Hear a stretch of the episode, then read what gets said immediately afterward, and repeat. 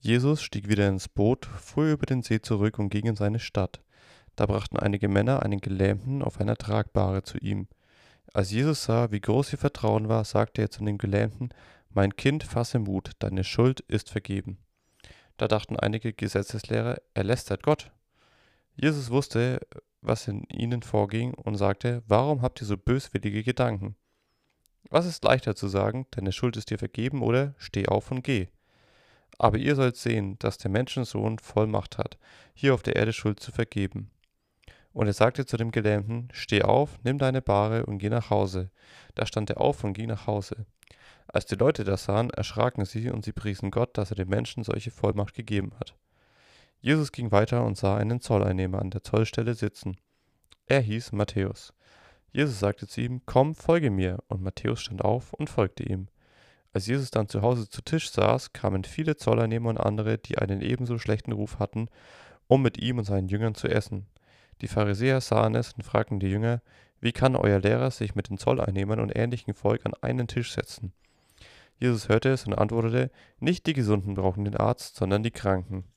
Überlegt doch einmal, was es bedeutet, wenn Gott sagt, ich fordere von euch nicht, dass ihr mir irgendwelche Opfer bringt, sondern dass ihr barmherzig seid. Ich bin nicht gekommen, solche Menschen in Gottes neue Welt einzuladen, bei denen alles in Ordnung ist, sondern solche, die von Gott, die Gott den Rücken gekehrt haben. Danach kamen die Jünger des Täufers Johannes zu Jesus und fragten, wie kommt es, dass wir und die Pharisäer regelmäßig fasten, aber deine Jünger nicht? Jesus antwortete, können die Hochzeitsgäste mit Trauerminen herumsitzen, solange der Bräutigam unter ihnen ist? Die Zeit kommt früh genug, dass der Bräutigam ihnen entrissen wird, dann werden sie fasten. Niemand flickt ein altes Kleid mit einem neuen Stück Stoff, sonst reißt das neue Stück wieder aus und macht das Loch nur noch größer. Auch füllt niemand neuen Wein, der noch gärt, in alte Schläuche, sonst platzen die Schläuche, der Wein fließt aus und auch die Schläuche sind hin. Nein, neuen Wein füllt man in neue Schläuche, dann bleibt beides erhalten. Wenn Jesus ihnen das erklärte, kam einer der Gemeindevorsteher zu ihm, warf sich vor ihm nieder und sagte, Meine Tochter ist gerade gestorben, aber komm und lege deine Hand auf, dann wird sie wieder leben. Jesus stand auf und folgte ihm, auch seine Jünger gingen mit. Unterwegs trat eine Frau von hinten an Jesus heran und berührte seine Quaste, berührte eine Quaste seines Gewandes. Sie litt seit zwölf Jahren an Blutungen und sagte sich, wenn ich nur sein Gewand berühre, werde ich gesund. Jesus drehte sich um, sah die Frau und sagte, Nur Mut, meine Tochter, dein Vertrauen hat dir geholfen. Im selben, im selben, im selben Augenblick warf die Frau. Im selben Augenblick war die Frau geheilt. Jesus kam in das Trauerhaus. Als er die Flötenspieler für das Begräbnis und all die aufgeregten Menschen sah, sagte er, Hinaus mit euch, das Mädchen ist nicht tot, es schläft nur. Da lachten sie ihn aus. Er ließ die Leute hinauswerfen, ging in den Raum, in dem das Mädchen lag, und nahm es bei der Hand, da stand es auf. Die Nachricht davon verbreitete sich in der ganzen Gegend. Als Jesus von dort weiterging, liefen zwei Blinde hinter ihm her und riefen, Du Sohn Davids, hab Erbarmen mit uns. Als er ins Haus ging, folgten sie ihm, und er fragte sie, Traut ihr mir zu, dass ich euch helfen kann? Ja, Herr, antworteten sie. Da berührte Jesus ihre Augen und sagte, Was ihr in eurem Vertrauen von mir erwartet, soll geschehen. Da konnten sie sehen. Jesus befahl ihnen streng, Seht zu, dass es niemand erfährt. Sie aber gingen hinaus und erzählten von Jesus in der ganzen Gegend. Als die beiden gegangen waren, wurde ein Mann zu Jesus gebracht, der war stumm, weil ihn ein böser Geist in seine, Gegen in seine Gewalt hatte. Kaum war der böse Geist ausgetrieben, fing der Stumme an zu reden, und alle riefen erstaunt, so etwas hat es in Israel noch nie gegeben. Aber die Pharisäer erklärten, er kann nur deshalb die bösen Geister austreiben, wenn der oberste aller bösen Geister ihm die Macht dazu gibt. Jesus zog durch die Städte und Dörfer. Er lehrte in den Synagogen und verkündete die gute Nachricht, dass Gott jetzt seine Herrschaft aufrichtet und sein Volk und sein Werk vollendet. Er heilte alle Krankheiten und Leiden. Als er die vielen Menschen sah, ergriff ihn das Mitleid, denn sie waren so hilflos und erschöpft wie Schafe, die keinen Hirten haben. Darum sagte er zu seinen Jüngern, hier wartet eine reiche Ernte, aber es gibt nicht genug Menschen, die helfen, sie einzubringen. Bittet den Herrn, dass diese Ernte gehört. Bittet den Herrn, dem diese Ernte gehört, dass er die nötigen Leute schickt. Und er rief seine zwölf Jünger zu sich und gab ihnen die Vollmacht, böse Geister auszutreiben und alle Krankheiten und Leiden zu heilen. Hier sind die Namen dieser zwölf Apostel. Der erste von ihnen Simon, bekannt unter dem Namen Petrus, dann Andreas, der Bruder Simons, Jakobus, der Sohn von Zebedäus und sein Bruder Johannes, Philippus und Bartholomäus, Thomas und der Zollernehmer Matthäus, Jakobus, der Sohn von Alphaeus und Thaddäus, Simon, der zur Partei der Zeloten gehört hatte, und Judas Iskariot, der Jesus später, der Jesus später verriet.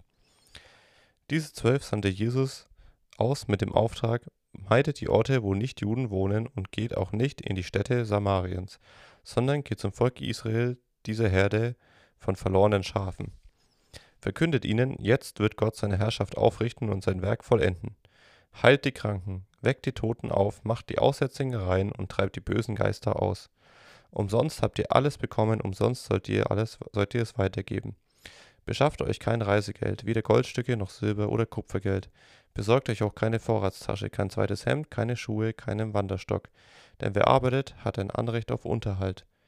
Wenn ihr in der Stadt oder in ein Dorf kommt, dann findet heraus, wer es wert ist, euch in sein Haus aufzunehmen. Bleibt dort, bis ihr weiterzieht. Wenn ihr das Haus betretet, dann wünscht allen, die darin wohnen, Frieden. Wenn sie es wert sind, wird euer Friedenswunsch in Erfüllung gehen, andernfalls bleibt er wirkungslos. Wo sie euch nicht aufnehmen und nicht anhören wollen, da geht aus dem Haus oder der Stadt weg und schüttelt den Staub von den Füßen. Ich versichere euch, am Tag des Gerichts wird Gott mit den Leuten von Sodom und Gomorra mehr Nachsicht haben als mit den Bewohnern oder einer solchen Stadt. Das muss euch klar sein. Ich sende euch wie Schafe mitten unter Wölfe. Seid klug wie die Schlangen und doch ohne Hinterlist wie die Tauben. Nehmt euch in Acht vor den Menschen. Sie werden euch an die Gerichte ausliefern und in ihren Synagogen auspeitschen. Auch vor Statthalter und Könige werdet ihr um meinetwillen gestellt werden, um euch, um auch vor ihnen, den Vertretern der nichtjüdischen Völker, als Zeugen für mich auszusagen. Wenn sie euch wenn sie euch an die Gerichte ausliefern, dann macht euch keine Sorgen, was ihr sagen sollt oder wie ihr es sagen sollt. Es wird euch im entscheidenden Augenblick schon eingegeben werden. Nicht ihr werdet dann reden, sondern der Geist eures Vaters wird es euch sprechen, wird aus euch sprechen. Ein Bruder wird den anderen im Henker ausliefern, ausliefern und ein Vater seine Kinder. Kinder werde, werden gegen sich Kinder werden sich gegen ihre Eltern stellen und sie in den Tod schicken. Alle werden euch hassen, weil ihr euch zu mir bekennt, aber wer bis zum Ende standhaft bleibt, wird gerettet. Wenn sie euch in der einen Stadt verfolgen, dann flieht in eine andere. Ich versichere euch, ihr werdet mit euren, eurem Auftrag in den Städten Israels nicht fertig werden, bis der Menschensohn kommt. Kein Schüler steht über seinem Lehrer und kein Sklave über seinem Herrn. Der Schüler kann froh sein, wenn es ihm ergeht wie seinem Lehrer, und der Sklave, wenn es ihm ergeht wie seinem Herrn. Wenn sie schon den Hausherrn Oberteufel nennen, dann werden sie seine Leute erst recht zu beschimpfen. Fürchtet euch nicht vor diesen Menschen. Was verhüllt ist, wird offenbar werden, und was niemand weiß, wird allen bekannt werden. Was ich euch in der Dunkelheit anvertraue, das sage ich am hellen Tag weiter, das sagt am hellen Tag weiter, und was ich euch ins Ohr flüstere, das ruft laut in der Öffentlichkeit aus. Fürchtet euch nicht vor denen, die nur den Leib, aber nicht die Seele töten können, Fürchtet euch vor Gott, der Leib und Seele ins ewige Verderben schicken kann. Kauft man nicht zwei Spatzen für einen Groschen, und doch fällt nicht einmal ein Spatz auf die Erde, ohne dass euer Vater es weiß. Bei euch aber ist sogar jedes Haar auf dem Kopf gezählt. Habt also keine Angst, ihr seid Gott mehr wert als ein ganzer Schwarm Spatzen. Wer sich vor den Menschen zu mir bekennt, zu dem werde ich, werde auch ich mich bekennen, am Gerichtstag vor meinem Vater im Himmel. Wer mich aber vor den Menschen nicht kennen will, den werde ich auch, den werde auch ich am Gerichtstag vor meinem Vater im Himmel nicht kennen.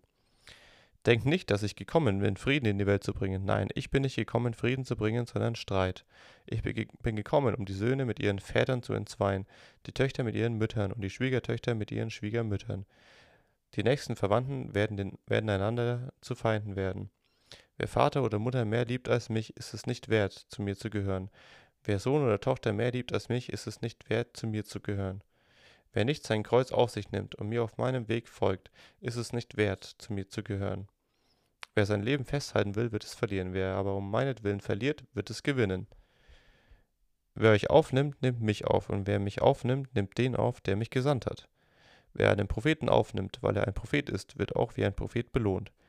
Wer einen Gerechten aufnimmt, weil er ein Gerechter ist, wird auch wie ein Gerechter belohnt.